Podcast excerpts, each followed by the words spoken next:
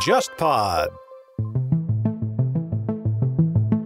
韩国人民真的把泡菜发扬光大的这种历史实在是太悠久了。韩国人在汉堡店，kimchi 啊嗯 b o g o 那个泡菜汉泡堡菜汉堡还有泡菜米饭汉堡，把米饭和泡菜搭配在一起做成个汉堡，嗯关键是中间夹个泡菜饼。我想想都不会很难吃，但感觉也不会特别好吃 的样子。对对，熟悉的味道。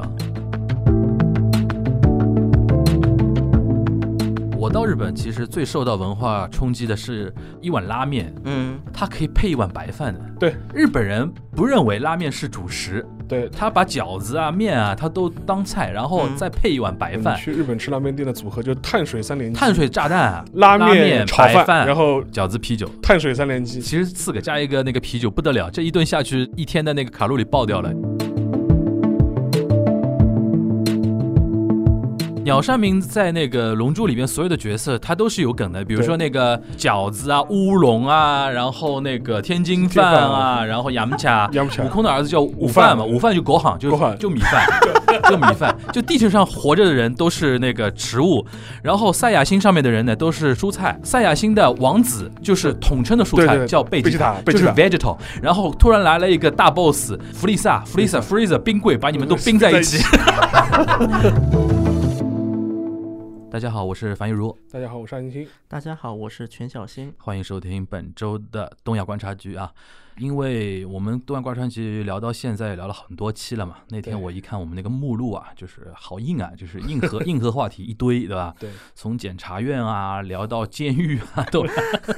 又硬又黑又暗了，现在对吧？然后说为了照顾一些可能对于一些硬核话题没有太大兴趣的一些听友们啊，对，我们今天聊一期相对轻松一点的话题。聊轻松话题聊什么呢？就是无外乎一定要聊一个全民都关心的一个话题，就是吃喝关玩乐，就就吃嘛，对就关于吃有关的一个话题。然后我们怎么个聊法呢？就是我那嗯我们那天那个在瞎聊啊、瞎沟通的过程中，突然发现中日韩之间关于吃面食啊，嗯是一个有点共通的一个话题吧。嗯，对吧嗯嗯那个我想问一下小新啊，嗯我因为对韩国就是了解的比较晚，嗯，真的出去之后才开始了解韩国的一些事情，也是通过日本的那些视角嗯啊。就是我第一次看到日韩国的那个炸酱面，我吓一跳，就是那个酱能那么黑。对，我我一开始以为是那个 i g a s m i 就是那个墨汁墨汁墨汁的意面的那种套路。后来人家跟我说这个叫那个韩语叫什么炸炸酱酱面，炸酱面， 我说这个怎么叫炸酱面啊？这个酱也太黑了一点吧，对嗯吧？就关于这块儿，你们能不能解释一下？就是韩国的那个炸酱面咋就那么黑？这个 事情，炸酱面。它是什么缘由？对，有什么源流啊？呃，那么其实说到炸酱面啊，啊嗯很多人他都会就是有这么一个疑问，因为炸酱面这个饮食呢，我当然这里说的不是老北京炸酱面啊，对是经过了韩国改良后的韩式炸酱面。对，那么它的一个特点是在韩国它叫中餐，在中国它叫韩韩餐，餐对，就四不像。对，就四不像，包括在包括现在在上海呀、包括北京这种啊韩国人比较多的地方，嗯它是有现在专门做这种菜的一个馆餐馆，它上面标的叫韩国式中华料理。现在在上海的红泉路啊，嗯北京的望望京望啊京、五啊道口五，包道嗯括一些留学生比较多的地方会更更多一些那，到底是中国人去还是韩国人去？它应该很便宜吧？算是比较便宜的算了庶。民吧？应该针对学生嘛？我觉得应该可能。对，就是很多就是当小吃吃的。啊，现在来讲啊，因为为什么之所以黑呢？啊，因为在韩式的炸酱面，像比如说在国内的炸酱面，那么它家叫打卤卤酱，对不对对？在韩国叫春酱，它有个专有的名字叫春春酱春。天的春啊，对，春天的春，韩国人他还习惯管它叫京酱，北京的京。嗯因为大家如果吃北京烤鸭，那么就发现它是有那种就是甜酱的，嗯，所以说呢，在这个过程当中，其实是有几种说法的。为什么炸酱面的酱又甜又黑？那么第一种说法，就是因为就是它的一个引入的历历史来看，就是还是在清朝时期啦，朝鲜开放的时候。那么当时的清朝啊，在那个朝鲜半岛是有个租界的，当然这不叫清朝的租界，叫华商的租界。嗯，所以说这个过程当中，因为它在仁川离首尔很近的一个港口上，它是在，嗯，所以说在这个港口呢，就有涌入了很多山东人，因为山东人嘛，啊，他这个我听说过的，就是对那韩国的饮食很多所谓的中华料理是都是山东菜吧？菜，对，吧其实山东菜进行了一个改嗯造吧，应该我们可以这么理解啊。当时有一个山东的一个兄弟啊，那么这个兄弟他后来就是去了韩国之后，就是把山东的这种炸酱面嘛，因为炸酱面是个北方菜，对对那么将这个北方菜进行了一些改良。在北方，如果吃过炸酱面，都知道是咸口的，对但这个是甜口。那么在这个过程当中，当时有一种说法，就是为了它要适应韩国人的口味，所以把北京烤鸭的酱那个甜嗯甜面面酱酱放进去啊了。它用的是甜面酱，嗯，当然这也不是完全甜面酱，在那个甜面的基础上，还要进行一个发酵的过程，因为大家都知道它韩嗯那国个的黑大应该就是继续发酵造成的一个黑吧？是它一个是进行一个发酵，因为春酱按照配方来说，它是个红色的。嗯，对。嗯如果不那个发酵的话，因为韩国的酱它都是很喜欢发酵的，对无论是大酱啊、辣椒酱啊对、什么菜包酱等等等等一系列酱。那么嗯春酱也是这个兄弟去了韩国之后，他就发现，哎，大家怎么都来发酵这个酱呢？嗯，所以再把它进行发酵之后，再添加了焦糖，让这个春酱变得更加的甜。嗯，所以其实很多韩国人说春酱的配料是什么，无外乎就是所谓的精酱，就刚才说甜面酱，再加上发酵一阵儿，然后再放点焦糖和味精。嗯，所以很多韩国人就是不太喜欢吃炸酱面的，就说这就是一个味精来生产的一个。工业化的产品，在韩国也是这么一种说法的啊。那么所以说，这个韩式炸酱面就是之所以为什么发甜，因为它有焦嗯糖，它是加了焦糖的。啊，那很那不是很甜很甜了吗？虽然韩国人是喜欢甜口啊，这确实是一方面，而且另外一个是要让韩国人来接受这道菜，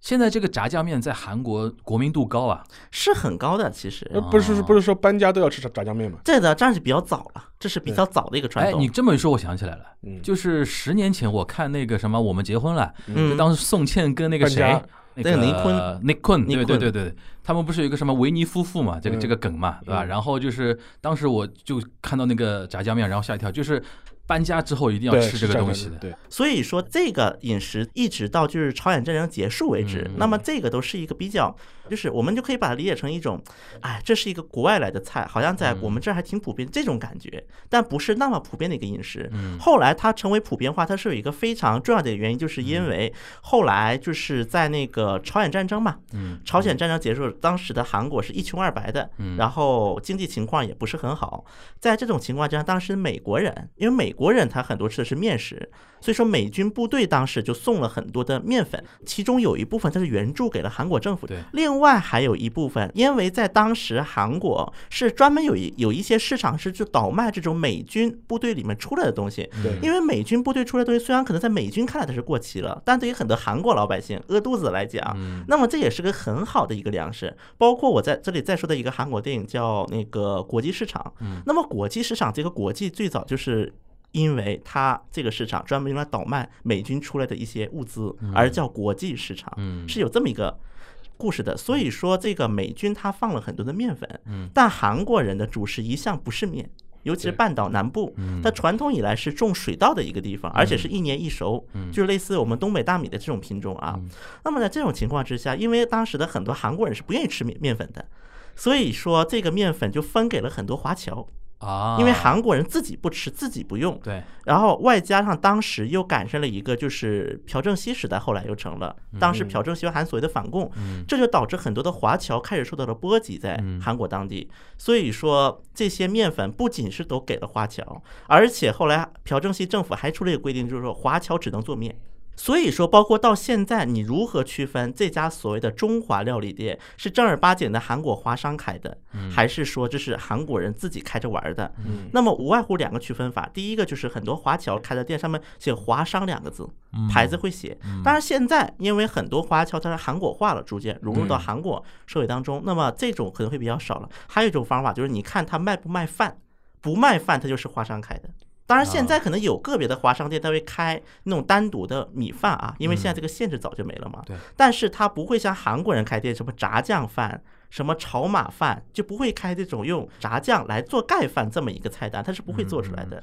这是有个历史原因嗯你的意思就是说，美国的援助这个因素导致了不太吃面食的韩国人不得不开始吃要面消化很多面粉，对对吧？他们没有像美国人那样，比如说吃面包，不过对这吧个其实跟日本也一样呀，日本也一样，就是就就日本日本二战以后，就比如说就日式拉面的嗯流行，其实也是二战以后的事情。嗯就基本上也是因为有了很多嗯嗯廉价的美军面粉，所以大家开始吃拉面了，就是属于这是一块。还有一个就是当时对日本人饮食结构改变比较大的就是那个面包嘛，嗯，吃面包的这个习惯也是基本上是二战以后对开始形成的嘛。对，嗯，所以说你这么讲的话，其实日韩在这一点上还是有很多类似的情况的。哎，那个日式拉面啊，就是嗯叫拉面嘛，拉面，拉面这个概念在韩国有吗？啊，是这样的，就是拉面这个词啊，嗯首先在如果跟韩国人说拉面这个词是要分清发音，嗯如果直接按照汉字直译过来的拉面嗯，这么说的话，韩国人会把它当成是我们的方便面来理解，哦辛辛啊拉拉面的辛拉拉面就辛这个拉拉面啊啊啊因为它这个拉面这个文化确实是从日本传过来的，因为日本的以前 Nissin 嗯，就这种嗯日清，就是拉面当时技术传到了韩国，后来韩国就农心呐、在对进行改造嘛，味道上的一个改造。嗯那么所以说，在韩国，如果是说拉面这个词的话，韩国人会认为是方便面。所以说要说日式的拉面啊，哎就我们说那种碗拉面叫拉面，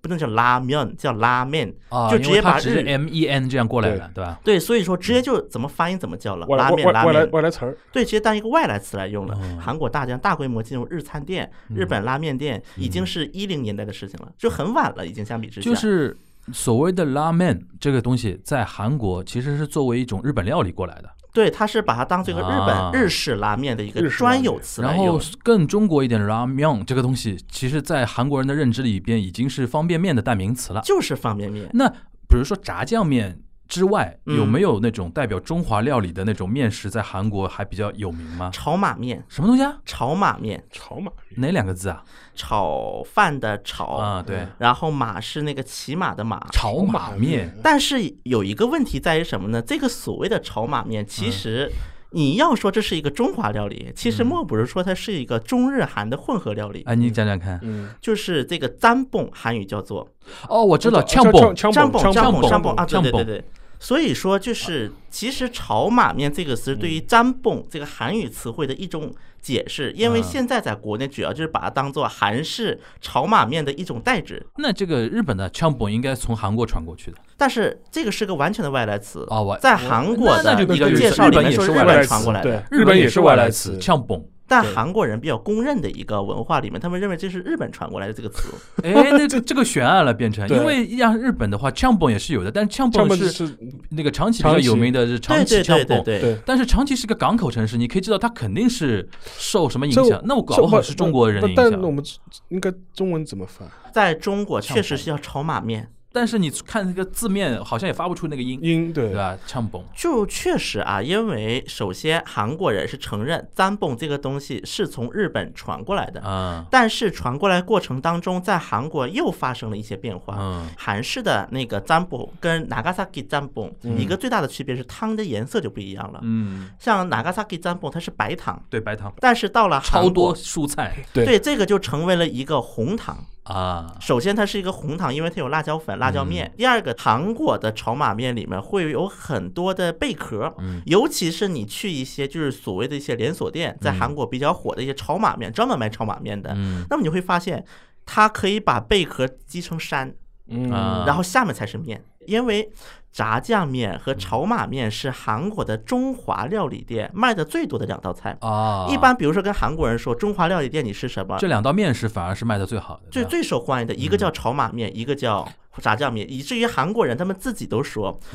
就是韩国人以前做过调查，说就是什么时候我会最感觉到我有选择困难症。第一名的就是我选炒马面还是炸酱面，但是韩国人这个两种面基本上都不是属于汤面，这炒马面是汤 呛面，呛蹦是汤面，而且我记得当时韩国人是对于占蹦这个饮食是做过一个结论的，嗯是占蹦如果把它比喻成一个人的话，嗯就是规划为韩国人的中国系日本 人。这是韩国人对于韩国是占蹦的一个解释，哦，就是首先，因为韩国人他的一个主流的观点是认为占蹦这个饮食是从中国这一边传到日本传到日本 Nagasaki，嗯，传到哎日那有本，道理的，那有道理有的。道理。所以说叫中国系哎，日那本人。应该我们以后要调查一下这个呛蹦到底怎么来的，这对个对，这个源念法，源源头哪里来的？，嗯，除此以外，他们还有一种说法，就是吃饭的福建话嗯，叫做那个扎蹦假蹦扎蹦对，那个闽南语叫假崩扎蹦，然后这个传到了日本之后就变扎蹦，一好像有点靠谱啊 对，有点靠谱，甲崩嘛，有哦那可个能，叫也可能，也可酱能。崩，所以说，其实这两道菜啊，嗯虽然在韩国是作为中华料理在卖的，嗯，但是到中国它就叫韩国式中华料理，而且它不叫中国料理，中华料理。哎那我再问一下，我到日本其实最受到文化冲击的嗯是日本人把面啊，嗯比如说一碗拉面，嗯它可以配一碗白饭的，对，就是日本人不认为拉面是主食，对，这当嗯可以当菜吃对，吧？他把饺子啊、面啊，他都当菜，然后嗯再配一碗白饭，所以说可以那个嘛，就是我当开玩笑嘛，你去日本吃拉面店的组合就就碳水三连击，碳水炸弹啊，碳水三连击，那个先是拉拉面面、炒白饭饭炒饭啊、，炒饭、然后饺啤子酒还有饺子啤酒嘞还有，饺子，对，饺子、啤酒。碳水三连击，四其实四个加一个那个啤酒不得了，这一顿下去，这每一天的那个卡路里爆掉了，就是那种。但这个蛮多的。这个韩国蛮人是这样嘛？就韩国人把拉面就是一碗面食啊，比如说嗯炸酱面也好啊，脏崩也好，它是能当就是一顿饭处理掉吗？啊，这有两种情况。嗯那么首先我们看炸酱面、占蹦这种嗯手打面啊，嗯，我只要在这个基础上配个饺子，韩国叫滚曼 肚，嗯 一样的嘛。配个配饺子就饺子两者就能吃，就不需要配个啊米饭。他们觉得米饭，如果我要吃米饭，我就不吃炸不酱是面了，他可不可以就一碗脏崩搞定？也可以的。就有尤其是有些比较需要快又没钱的，会这么吃。嗯那么这是一种啊，还我还得介绍再一种面，冷面。嗯冷面这个东西在韩国人眼里是个什么呢？是个吃完菜烤肉，是个菜，对，它是一个爽配口菜，就是你先得吃完烤肉对，或者吃完那种比较热的这种东西，比如说啊汤饭呐、然后我最后无冷哈那哟，我再点一碗水冷面，是什么意思？啊无冷哈那水冷水一冷个面水冷啊，这韩国也不叫水冷面了啊，因为韩国的冷面有两种，一种是水冷面，嗯就带汤的；一种对是拌冷面，啊是辣椒拌的。对所以说叫无冷比冷，直接这么说， OK 韩国人基本都能听得懂的。就等于他来清口用的了。对，就是吃完肉之后，尤其是对吃完五花肉，因为五花肉油很大，我饿了， 就是五花肉，而且五花肉吃完之后还是分两派的，一派觉得该吃个汤饭，嗯啊要再充实充实啊；，OK 一派就是觉得我该吃冷面，再去爽爽口。所以说，在烤韩国烤一五般花肉啊是不是什么 samgyeopsal？三 u p s a 对 samgyeopsal，所以说吃完五花肉啊，或者吃完烤肉之后，很多比如说跟韩国人会餐，他们就会问你要吃大酱汤，或者是你还是你要吃冷面，嗯基本就开始选了。如果你要吃冷面，你要吃带汤的还是吃拌的？但冷面的话，是不是北面比南面好？预这个问题啊预预留吧管，又要回到这个经典的那个，嗯预留管我，们文大统领吃吃相难看的事情来聊一聊。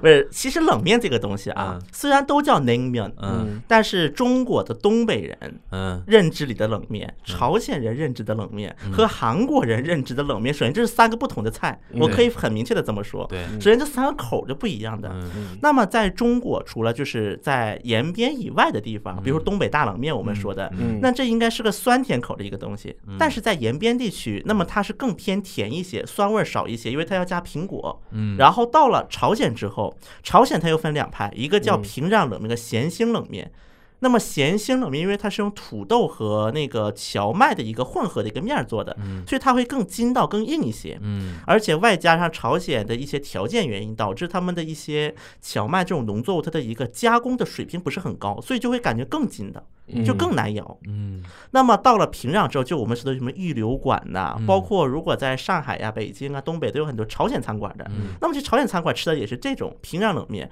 那么很多韩国人去吃了平壤冷面，就会觉得这个味道怎么这么淡呢？嗯因为在韩国的很多冷面，它其实它是相比于朝鲜冷面的一个原型之下，嗯它加了更多的调味料，以适应韩国人的口味。嗯这个调味料重口重口就可能是芥末，或者可能是味精，啊嗯以至于很啊，这个又跟炸酱面那套又来了，冷面这全是味精，里面全是化学调味，我不能吃，嗯就会出现这么一种很奇怪的一种论调在韩国，嗯，那朝鲜那个冷面的口跟中国东北比的话，是更清淡还淡是更淡，也就就是是更淡这了，三地里边，就是朝鲜是最清淡的，对再上面一点是大概我们东东北，北对然后再上面就是最重口的是韩国人啊，对，因为像朝鲜，尤其咸兴冷面，它不是汤，嗯它是个拌的冷面， ，OK，所以平壤冷面一般是比较更汤一些，汤一点更对嗯那个清淡一些。当然，这个平壤冷面怎么吃呢？反正也分好几派了。嗯像比如说，我们文大总统最喜欢的那个玉流馆，嗯玉流馆是主张说是那个把那个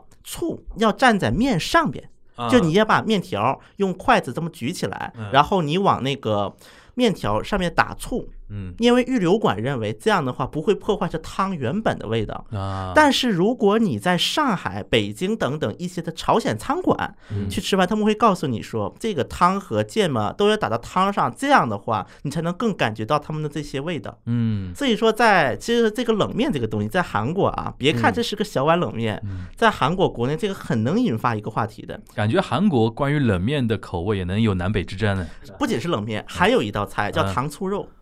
哦，就里脊肉啊，糖醋对里对脊对，，糖这那就是糖醋肉，韩国叫。哎就是那个古古老肉吗？古老肉，没错，没错哦。那么这个东西一般就是跟炸酱面、炒马面和煎饺子嗯一起成为构成韩式中华料理的四大酱，四大金刚，对，四大金刚：再再来一遍，哎，那个炸炸酱酱面、面、面炒炒马马面炒马面煎饺煎饺子，煎饺子。还有糖醋肉。糖醋哎肉。一般这四个叫四大金刚你。先回答刚才那个沙老师提到那一点，嗯就是简单回答一下，就是为什么他们搬家之后要吃炸酱面？这个刚才我们没这没又注是意这又是个历史话题了，又嗯回到那么刚才我简说单到讲，我们了历史问题简单讲。对，因为刚说的朴正熙了嗯嘛，涉及到，因为朴正熙就任之后，华侨们他在韩国没有谋生之道了，所以嗯就在各地开始开嗯中华料理店，这是第一批。嗯，那么这一批开了之后，因为很多韩国人开始觉得，哎，炸酱面这个东西挺新鲜的呀，嗯而且因为当时的韩国又没有其他外国菜，又很少，就觉得我吃炸酱面是个很新鲜的事情。嗯，就把它当做一种非常佳肴来吃，所以说搬家呀、毕业就呀，我开个要吃洋炸酱荤面那开种洋感觉荤了这种感觉对，所以就是开个炸酱面。但是其实啊，我可以这么说，包括一直到现在，就是在那个九二年中韩建交以前进去韩国的叫老华侨，在韩国叫。嗯对，那么其实跟这些人是不能随便提炸酱面三个字的，这我嗯么说？他们会哭，嗯，因为炸酱面这其实代表的是我们一代中国人在国外的一个辛酸奋斗史。哎呀，受歧视，嗯嗯其实可以说是受歧视了。他们不仅是只能做炸酱面，包括你买地不能买多少平以上，再包括到就你不能做什么什么工作，当时对是有一个名录的，这些工作你一概不能做。嗯，所以说怎么办？就包括很多老话，就是说一句话：我读书有什么用啊？反正回家我还要做炸酱面去，嗯还不如早点辍学回家做炸酱面算了。嗯，所以说到后来，这就会形成为什么韩国离中国这么近，嗯但韩国的老华侨群就很少了，就变得，因为这个其实这种歧视它逐步解除是在中韩建交左右的事情了，已经在，嗯所以很多呢之前的要么就去了台湾，嗯要么就去了其他国家姜，育恒嘛，对。姜对育恒这种人就是那个，但他这个韩国华侨的后代嘛，但听那个小新这么讲呢，我觉得就是跟战后日本的情况正好相反。日本战后的情况，反倒是因为中国是战胜国，所以说当时的一批战前就去日本谋生的一批老华侨，反而相对来说可能境遇要好得多，嗯甚至还能有那个所谓战胜国的优势。嗯我以前看过一个人的回忆录，就是我们都知道，呃有一个很有名的一个华人的一个棒球选手王贞治嘛，王贞治对，王贞治。然后王贞治，我们有笼统说他是个华人的一个棒球明星，在日本，而且在日本是属于国民级的一个运动员。然后，呃，他的家里面就是这种老华侨，嗯也他的父亲是二十世纪二十年代去日本谋生的，嗯他父亲当时去的时候就是开餐馆，然后四五年之后，就说是他恰恰是因为他是中国人的身份，嗯反而在战后分配物资的时候会有优势，嗯因为他是战胜国嘛。所以说，王贞治他自己早年的回忆，就说他童年时代过的是衣食无忧。然后日子很 好过，当时他们家的那个餐厅名字叫五十番，嗯嗯，然后当时给他外号就叫五十番的小少爷。啊，因为那个时候能家里有个小孩打球也要供的，对的，对吧，然要后花点钱供的，因为他的哥哥是当医生去了，就非常符合华人这种啊思路 嘛。就老大要继承家业，或者说怎么样，就是啊一定要呃正统路线正的。哎然后小儿子嘛，可以搞一点自己的爱好那个的对。所以说从这个角度来看的话，就是说正好跟那个韩国的情况相反，嗯而且因为前面讲的很多那个韩国的中华料理嘛，其实很像，就是。嗯，我们都知道日本有很多所谓的中华料理，但中国人从来不知道的嘛。就伪中华料理，那种伪中华料理，炸就是酱面还算是有渊源的，你能找得到，天津饭找都找不到。就比如说，对，刚刚那个天津饭这东西，就是很多人在去日本之前根本不知道那是个什么玩意儿。我最早知道天津饭是七龙珠里呃面有个人角物色，角色名角色字叫叫天天那个天天津饭饭，对然后他有个师弟叫饺子，饺子对。因为鸟山明是有梗的对，对鸟山明在那个《龙珠》里边所有的角色，他都是有梗的。比如说那个杨茶，杨茶，对杨茶就是那个嗯对香港话饮茶嘛，啊饮茶饮茶，饮茶都是点心类的。对对就对是地球上生活的人都是吃的东西吃的东西，对就饺子啊啊、乌龙乌龙啊啊，对然后那个天津天津饭饭，啊，然后洋卡洋卡然后悟空的儿子叫午饭嘛，午饭午饭就狗喊，就狗喊就米饭， 对，就米饭，就地球上活活着的人都是那个饭吃食物对，然后赛亚星上面的人呢都是蔬呃蔬菜，蔬菜对，那个孙悟空是地球上的名字嘛？啊他在赛亚星名字叫卡卡罗特。卡卡罗特卡卡罗特什么？就胡萝卜嘛，胡萝卜 carrot 嘛，对吧 carrot，对然后那个赛亚星的王子就是统称的蔬对菜对叫贝吉塔，贝吉塔就是 vegetal， vegetal 就是 那个蔬菜贝吉塔。然后突然来了一个大 boss，对，那个弗利萨、弗利萨、弗利萨冰柜把你们都冰在在一一起。 鸟山明都是玩梗的，你知道这个东西。所以说听过我们樊荣讲完之后，大家再去重温一下 哎，就七龙你珠你啊看。每个角色都好好笑。对对对 所以说，先讲讲回天津饭啊，天津饭这个东西，我不知道大家有概念吗？你先跟大家描述一下天津饭是应该什么样，就是呃，它有点像蛋包饭，对，应该简单来讲叫那个蟹、肉蛋包饭，蟹肉那个勾芡蛋包饭，它一定要勾芡 的。啊， a n k a g e 嘛，一定要对 a n 对对 k a g e 对的，对对就是一定要勾勾个很浓的芡，然后先有一个蛋包，对，里边先是里边是炒饭嘛，炒饭对，里边炒饭会放一些，比如说肉末啊，末肉肉丁啊，然后那这种个鱼糕会切对一点，会对切的比较碎的鱼糕，对然后葱汁炒一些饭，然后呢，外面就是那个蛋液，蛋液包炒包一个包非常大的一个像一张饼一样的对蛋饼一蛋样饼一的，样的，然后铺在这个饭上面，对然后在上面撒一点蟹肉，对，然后蟹肉放上去之后，再勾一个很嗯浓勾很很浓浓的的一个芡，芡然后 bang 勾那个放上去，这个叫天津饭。这个源头就 我夏老师查证过啊，我我看到过说法，意思啊就是说，他可能是当时可能是在日本的一个天津厨师发明的，啊，当然这个也只是说法之一了，这没有一个很权威的一这个定实在论。没有一个比较确切的就这么说了， 就是这是天津饭，还有一个东西在日本很流行，也是跟天津有关的，就天津栗子。天津栗子的我不天津干栗，如果你在日本的很多商店街对走的时候，对。经常能看到卖天津干栗，但是我在上海从来没有没有特别讲究过，说天津特别出干栗，就对是，就讲到那个糖炒栗子，就没有想像到那种我们这一般凉香嘛，对嗯对吧？凉香栗子啊对什么的，对就是，但是日本人就是印象中讲到颗粒，就就是是天津就是天津，呃就好像也没什么太大道理的。对对对，而且就是那个做法嘛，一定要剥开来有点甜的那个，就是其实就是我们的糖炒栗子嘛，糖炒栗子就糖对炒吧？栗子，就糖炒栗子一，定是天津的，就是说对它很多日本的这种饮食都是跟地名那个联系在一起的对。，像那个就比如说上海人吃大闸蟹，堵闸海，嗯，大闸蟹，日阳本澄湖大闸蟹，日本就叫上海蟹。上海蟹，上海干你，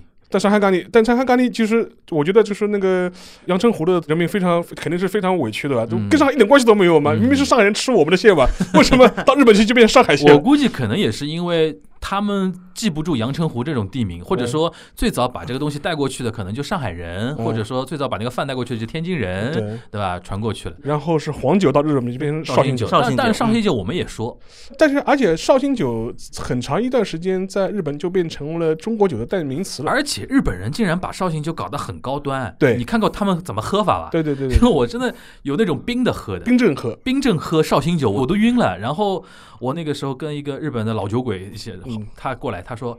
口长，我要喝小果酒。”他们还加那个 sparkling 那种啊，对调对的对对，还加那个 rock 啊，加那个什么，这是那个绍兴米兹 瓦利。就是绍兴酒 highball，对对对 对，绍兴酒还好，就是他把它当成你用酒就，是对各种各样的这那个种那个调法。这其实也是日本文化了，我对觉得。就日本人对于酒，他有的时候弄翻弄翻就走到那个对条对条对去了。对对后来我跟他说，我说中国人是黄酒要热一热，对然后有的是放个话梅什么的那个东西的话特加饭，对，它就是绍兴酒。然后鸭子嘛，就北京，北京鸭就鸭子一定是 Peking duck，北京大狗，对，啊，韩国也一样，不跟屋里，北京啊，屋里，嗯，北京鸭一样的，乌力是那个屋里鸭子啊，乌它里还好的，我我我日本人直接叫 duck 了。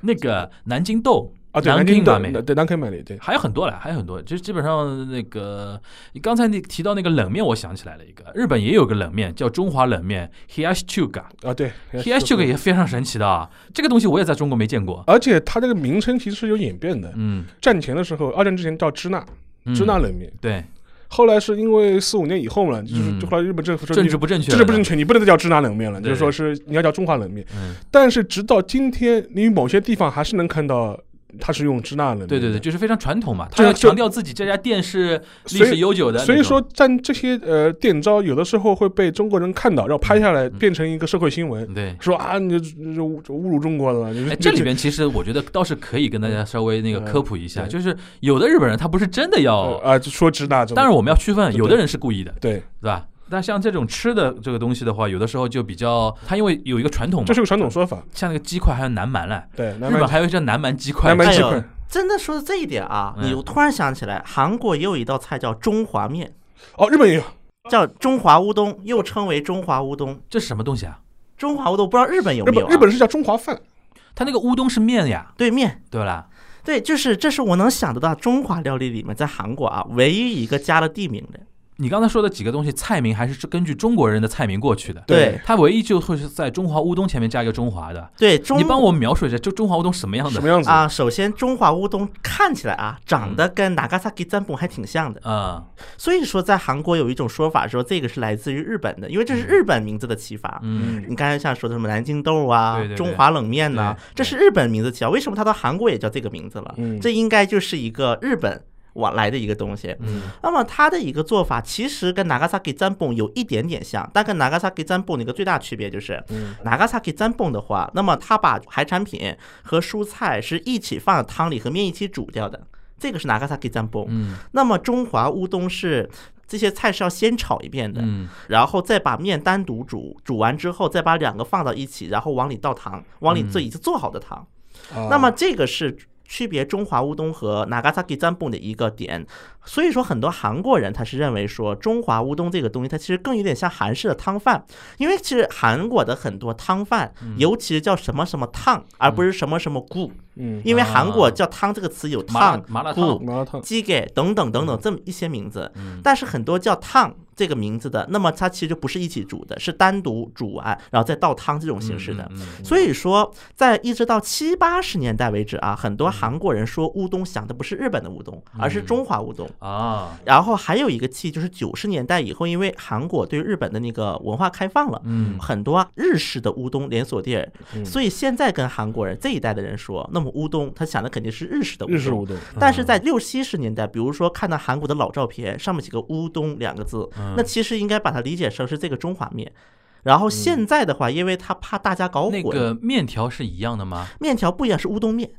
有说吧有吗？说吧，说吧有说吧和乌说冬吧面嗯是我这不对，就是说韩国人认为说吧是日本过来的，对，就是个日本菜，但是乌冬呢分前后的，前后的，对。对哦，所以说现在其好神实奇啊这个话题对，有时候，比如说在韩国，如果想吃中华面的时候买嗯乌冬面就可以；如果有时候想吃乌冬的时候买中华面就可以。嗯就这两者其实是类似的东西。因为你像那个日本的话，它乌冬这个东西跟 soba 这个东西，它跟面不归在一起的不嘛搁。在一起的，对，就是日本人，你跟他说我今天要去吃拉面，拉面，那就拉是面吃拉面拉面，对，我到日本很久才意识到这个问题， 就是日本人说的 man 面，这个东西，嗯对它是指的是拉面拉偏面拉面偏多嘛。，对，它呛崩就是呛崩枪不就枪 soba 就是 soba， soba，乌冬就是乌冬。冬，这里边我觉得搞到后面就是因为绕了都，对，都搅在一起了。中日韩真的是搅在一起，就搞不清楚了那个事情。 讲到这个，我突然想起来了，就是你刚才提到那个煎饺子啊，嗯，在韩国也是蛮有人气的，对吧？对对对，煎饺子韩语怎么说啊？昆曼度，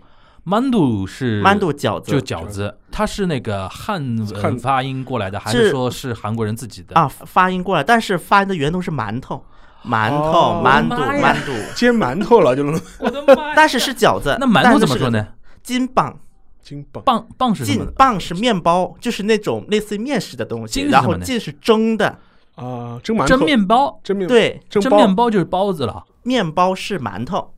啊，这面包就是馒头，对它叫馒头，馒头嗯对嗯反而是饺子。饺子好像我们来重新再捋一遍啊， 重新捋一遍，就是饺子这一块儿，嗯韩国人叫馒头，对对馒头就是它如果用汉字的话，其实是馒头。对，但是我们馒头这个馒头或者包子这个食物，在韩国叫胖馒头叫金棒，金棒，金棒，棒直译过来这哎就是肉包、菜包这种有啊，肉包、菜包就是王馒头的范围了。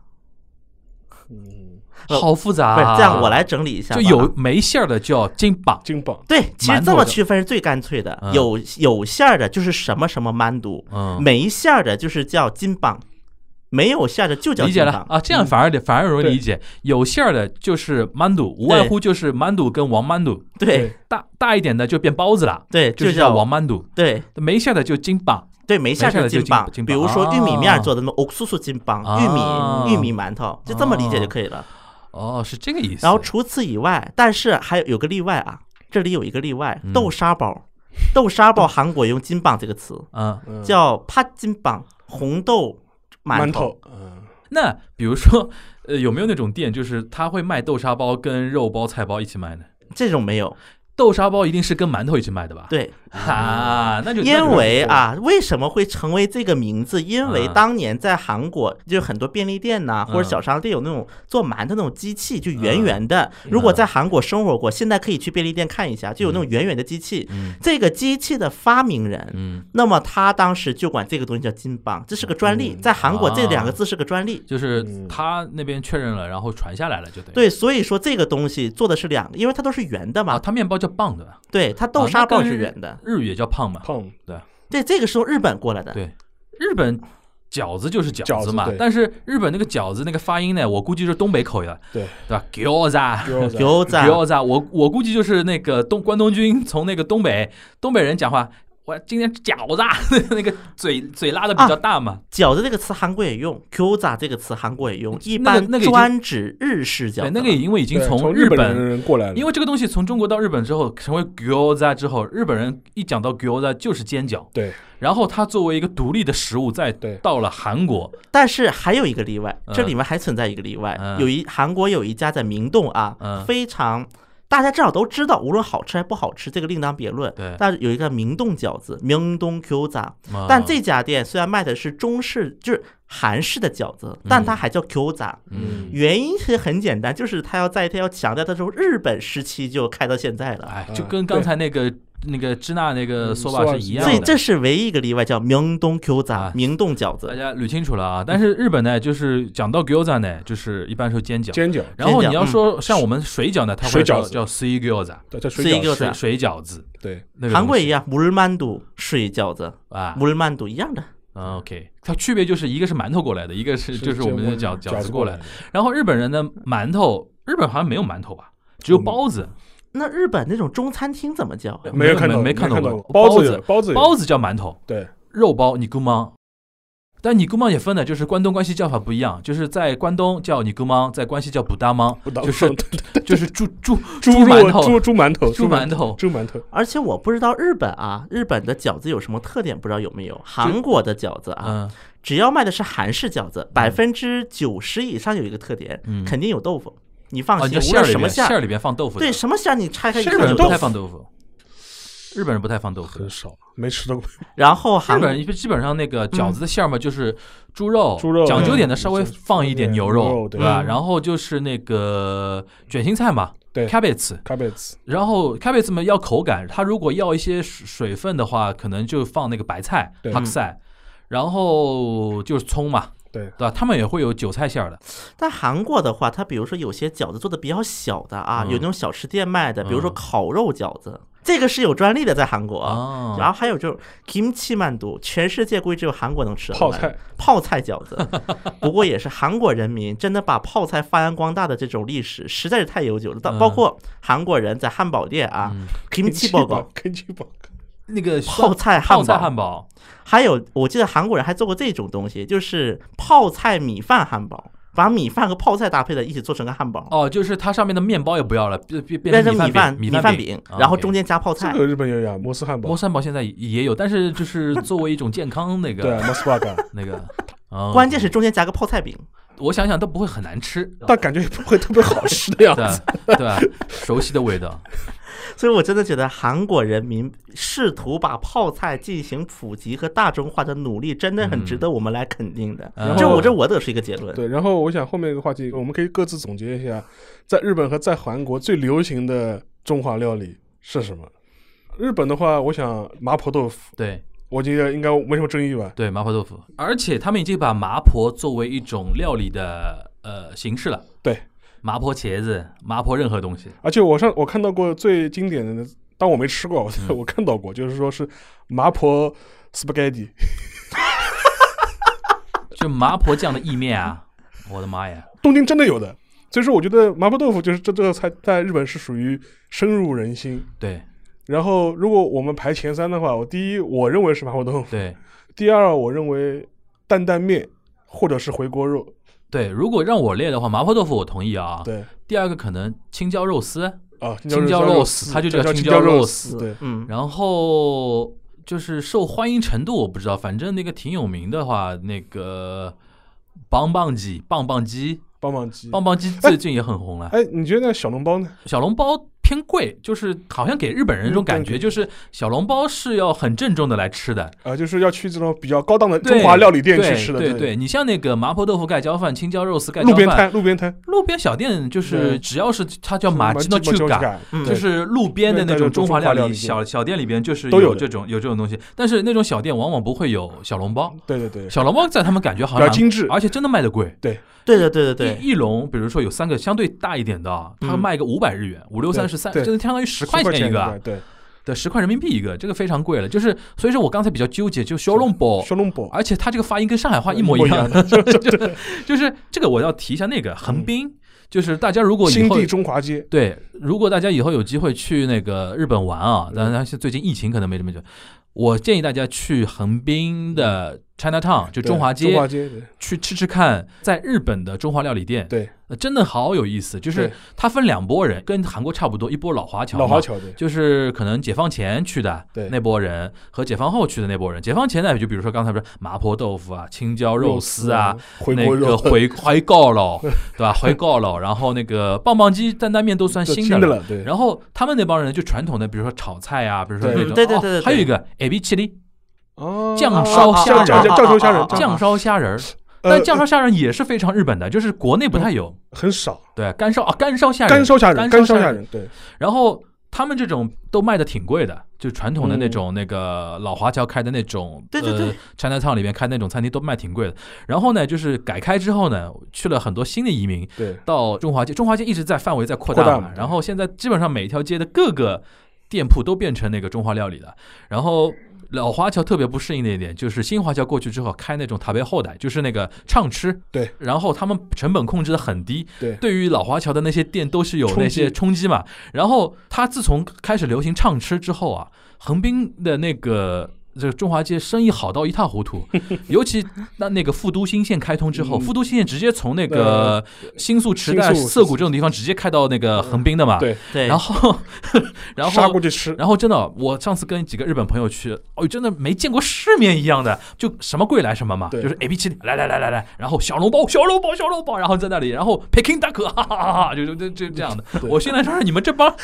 你们这帮没见过世面的那个样子，但是就看得出来，在年轻人心目中就是。那个新的那种中华的新的吃的东吃的西东西开始接受了，比如说那个生煎包也有了，它叫 yaki 小笼包，两个小笼包就是，反正呃我在日本吃过，我就觉嗯得不行，但是它里面就很干，里面是没汤汁的，就是那个皮薄馅儿多、汤汁多那个风格还没完啊还没全有还传没承到，有对还吧？没传承到，他们对那个肉皮冻掌握不好，对，他们对肉皮冻的那个馅儿里边的掌握就稍微差一点。而且它那个面其实就说，因为生煎包在上海其实也有两大流派嘛，对对对对就对，和面死面 嘛，就是就是小杨生煎派跟大湖春派嘛的，对对，或者是东太祥。对对。这但这个的话，就日本人还要掌握起来，可估计还要一点时间。对就是当然，那个最新的、现在最时尚的中华那个餐饮，对吧？就是 tapioca，就是那个珍珠奶茶。 珍珠啊奶茶，珍珠奶啊茶真的一统天下。今年因为疫情可能关关关掉掉很很多多吧了对，但但现在也有那个 delivery 的，就是可以对对对送上对门对的嘛。对对就是日本高中女生排疯狂珍珠奶茶，你都想不通，三个小时、四个小时这样排啊。对呃，然后这个非常厉害，导致那个就日本有一家公司是好像就只有这一家公司呃是专门做进口这家薯粉生意的，这家公司的股票涨爆掉， 因为生意实在太好嘛。好是吧，的。那么啊那么在韩国国呢 Top three，让你排 top top top three top three，我觉得韩国炸酱 top 面 three 不用犹豫，炸酱面，不不不不不，no no no，嗯，韩国第一个麻辣烫，麻辣烫烫，啊，麻辣烫，啊，烫当然麻辣烫店一般也做麻辣香锅，嗯，在这两年韩国开了几千家店，就开封了，就是像那个中炸国，锅开了，就是就一像个中火国了，中国那种什么什么喜茶，你就可以这么理解就可以了，啊就是这种感觉，到处的麻辣烫，他做法跟中国路边摊一样吗？很像的，你能看出来，还是自学的很像还，是还是自己拿个筐然后挑东西对对对，也一 样，他涮的那些东西呢 一样啊，嗯，啊？但是偏辣一点，比国内比因南为方这个吃东的西的确方方便嘛便方便方便，第一个是麻辣烫，在嗯韩国火了哎。这个开最多的是中国人开的吗？还是韩国人也哎开？其实到后来，就很多韩国人开始往里就跟跑珍珠了奶茶一就样是的奶茶一样的。 第二个羊锅气羊肉串儿，哦，就是我当时是去那个韩国那个三八线，嗯，就是那个板门店附近嗯去参观，就对是办点羊肉事串情。嗯板门店门口开了羊肉串儿店，上面还贴一个大广告，写的羊肉串儿配青岛。呃当然，这个一哦方面是羊肉串儿店多了，另嗯外一方面是当时青岛啤酒对在韩国的经销商确的确实很成功。对，对现在在韩国人眼里，进口啤酒里面最便宜这一档，而且还算能接受的味道就是青岛。嗯，当然，这个原因韩国啤酒太难喝。对嗯，第三个火锅，海底捞这一种这两年流行起来了。原来是哪种？其实大家如果去过东北的话啊，嗯那么在东北就能看到一些就是很多那种红汤白汤粉的那种火锅，就就很是鸳鸯简简鸳鸯式锅的，了，对，很简式的啊鸳鸯锅。鸳鸯锅，然后就是无限畅吃，嗯一万九千八，啊贵不两贵大概是一百三四一好个人便，宜，啊但是这个成本也是压得很那个，嗯就比如吃冷冻肉啊之类的。嗯，那么像这两年，像海底捞啊也开起来了，而且嗯海底捞开了之后，导致在韩国开了十年的小肥羊突然生意不行，小肥羊转为自助了，嗯啊，在韩国是有这么一段。 ，OK，那么除此之外，我还要提一下韩国的奶茶，嗯，我不知道大家应该对于贡茶应该有印象吧？对，贡茶对，贡茶啊，现在贡茶是个韩国公司，啊被收购了的被，收购了。对，现在贡茶的总部已经是属于韩国公司。那么我再说一下，收购贡茶的这个公司，同时在韩国收购了两个品牌，嗯一个叫做鼎泰 丰，鼎泰丰在韩国是这个公司的，嗯，另外一个叫摩斯汉堡。但这三个嗯连锁在韩国国内评价都特别差，啊，一个又贵，又不是原来那个味道，在嗯韩国都是意见非常大的。对，包括很最早啊，很多韩国那种穷游客啊，嗯就要去摩斯汉堡朝圣的。嗯啊，韩国是有这么一个潮流的，哎，莫氏汉堡现在大陆没有了吧？我小时候是有的，它是问题，就是就是国内现在有，就上海很有很少，但是嗯它的问题，它是一个经过台湾人的一个加盟店，它不是一个直营的啊店，就是日本人还一一直没有那个直接来经营这个对，莫氏汉堡所的，所以说所以说就蛮可惜的嘛，因为我在日本还是我还蛮喜欢吃吃那个摩 Mos Burger 的的，对，这个是不是有点像尤西诺亚在国内这种模模式啊？有些呢，吉野家在国内还算多的了，但是这它家也是是加盟啊，是它加香盟港的呀，啊，应该是的吧？对，它应也该是香是港那边因加为盟的。日本人不太敢敢直接来，单独在中国大陆 那个对对打拼的，对他们都是比如说什么 Family Mart 跟鼎鑫啊这种啊，对吧？对，他们会选择这种东西。哎，最后我想问一点，就是韩国人还是能接受吃羊肉的吧？其实韩国最早没有多少羊肉，嗯，韩国的羊肉百分之九十九靠进口，对。而且基本进口国都是澳大利亚或新西兰对为主。韩国人如果没有羊肉串这个东西的话，他这生活中的那个食物很少结构会碰里到边羊是肉很少能碰到羊确肉的，对实，吧确实，确实。呃，像日本到现在还是不太能接受羊肉的，羊肉串他们肯定不吃的，他们日本人唯一吃的叫 Genghis 干嘛？成吉思汗 就是那个烤肉，就烤羊排啊，就烤羊排，然后那个锅是号称是以前蒙古人的那种对头盔一样的那锅对。反正我觉得今天这一期啊，其实等于我们做了那么多期硬核的之后，稍微歇一歇，嗯，对吧？稍微等一等，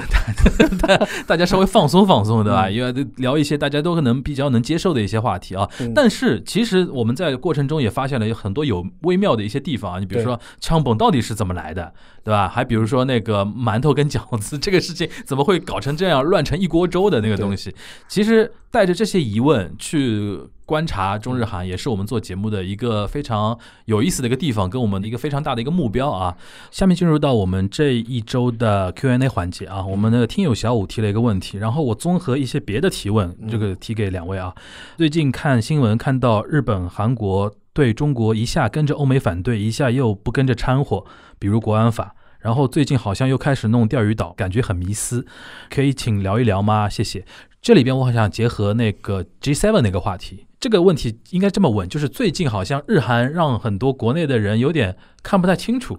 一会儿在某个问题上呢，好像感觉跟我们好像蛮友好的，对吧？一会儿可能在别的地方呢又踩我们两脚，嗯对吧？是有这种感觉在嗯。就是这一块儿，请两位稍微来解释和分析一下。我们先让那个小新先来吧。好，那么 G7 应该其实是最近中国国内能够看到的。中国跟韩国就是可能是立场有稍微有一点点微妙不同对的一个时间。嗯那么对于文在寅来讲，因为 G7 一直以来是西方发达国家它的一个就是集合体吧，所以说对于很多的就是韩国当地的一个看法来，首先韩国它本身经济它是一个外向型经济，嗯无论是政治还是经济，都是很容易受到周边的一切的影响的。所以说，在这种情况之下，韩国一直以来打的一个就是战略，就是跟谁我都不排斥谈，嗯然后呢，一些敏感话题我尽量少说。这是韩国长期以来就走的这么一个外交路线。文在寅对外宣布说：“我欢迎接到这个邀请。”可能文在寅也想到了，如果 G7 他去了的话，那么是否就相当于是会就是帮那个 Trump 站台？所以我看了青瓦台那个记者会直播，他是这么说的：我们认为我们之所以被邀请，是因为我们在 Corona 19，就是新冠肺炎，嗯的一个优秀的防疫的经验，这个防疫经验能够让全球的各国受到启发，嗯我们也会以此为契机尽到我们的国际责任。然后第二点，文在寅在记者会上就是回答一个韩国这个问题的时候，说了一句话说，嗯我们将这个问题已经向中方进行了通报，啊然后中方并没有对此表示任何的不满。 啊，OK 这是第二句话。 ，OK OK，我感觉好像韩国人现在心态啊，一方面呢非常兴奋和雀跃，老大哥拉我去见世面了；一方面又非常怕说，因为这个举动影响到中韩之间好像现在逐步在恢复的一些关系，也做了很多铺垫嘛，对吧？对感觉上那个东西。那我们再回到日本这边啊，就日本这边可能更复杂一点。有人提到那个钓鱼岛那个改名，嗯，改名那个事情，还有那个之前，比如说日本没有参与到美英的一个呃批评中国的声明之间，嗯然后引起了日本国内的一些对于安倍政权的一些批评。后来他自己又找补了嘛，对说什么可能会在 G7 的时候有所表达，对吧？嗯关于这一块儿，那个沙老师你怎么看？其实我我个人觉得，川普这样一个提议，我觉得更多是一种权宜之计或一种政治上的考虑。G7 对川普来说的意义，第一个是能够通过召开这样一个国际会议，彰显美国克服了疫情；，对，第二个嘛，能够在西方世界拉出一个统一战线去围堵中国，或者是批评我们。这是一个目的，但最后由于那个德国第一个不甩你们，对就对第一对个马上就说哦，因为疫情太严重了，老子这没个空来开会我。蛮震惊的，这对，个嗯默克尔就完全就是说是不来嘛。对，这个事情的话，就让川普很没面子嘛。嗯，对，所以说，我觉得就是川普他后面说九月份或者十一月份开这个会，更多是为了找补一下，找点面子，找点面子，嗯真的是找为了找找点面子。而且说实话，九月份或者十月份，那很大程度上也是为他的年底的选举背书嘛。对，我觉得这个政治上考虑上还是很多的。然后对说回日本，日本的话，其实我觉得在这个话题上面，其实也是在维护一个比较艰难的平衡吧，因为对走钢丝，走钢丝，真的是走钢丝。因为一方面就是说，它对跟中国的关系其实有一个非常重要的一个区域关系和一个经济上的一个关系。嗯同时，一方面呢，它又要面临美国和川普一个直接的压力，嗯而且这个问题是跟前几年还不一样。就前几嗯年就是中美的态势还不是很明朗的时候，日本还有很多模糊的空间可以嗯走，对，逼你站队了嘛，就逼着你表态了。对人人过关，人人表态，嗯就就是属于这么一个状态。我觉得就是现在真难一系列日本的一些政策或者是一些发言，嗯。我觉得基本上是都是在维系一个平衡。，对，我觉得最典型的就上次安倍嗯在宣布解除紧急状态那个发布会上，里边有不是谈到那呃，个就是扩散的事情嘛，中美呃疫情的一个事情嘛？对，他原话怎么讲？我看国内有些媒体，我觉得解读的不对。是的，安倍的原话是说，因为记者问的是说关于中中美国关于病毒起源的这个论争嗯对你怎么看对？他说他其实没评论这一块儿，对哦他说的是疫情从中国开始向外扩扩发散扩散这个事情，他觉得是事实。对，然后说第二点，现在应该全球大家来合合作作来来解决解决疫疫情，情包括中美应该来合作。其实这个事情呢，就是我觉得已经是刚才沙老师说的，他要走钢丝的那个前提下已经走到极致了对。就是说，他不说美国是源头，也不说就中国是是源头头，，至少武汉那个封城那个事情是作为这次疫情的一个起点，对全球疫情的一个起点，我觉得中国人也能接受。大家现在就能看得出来，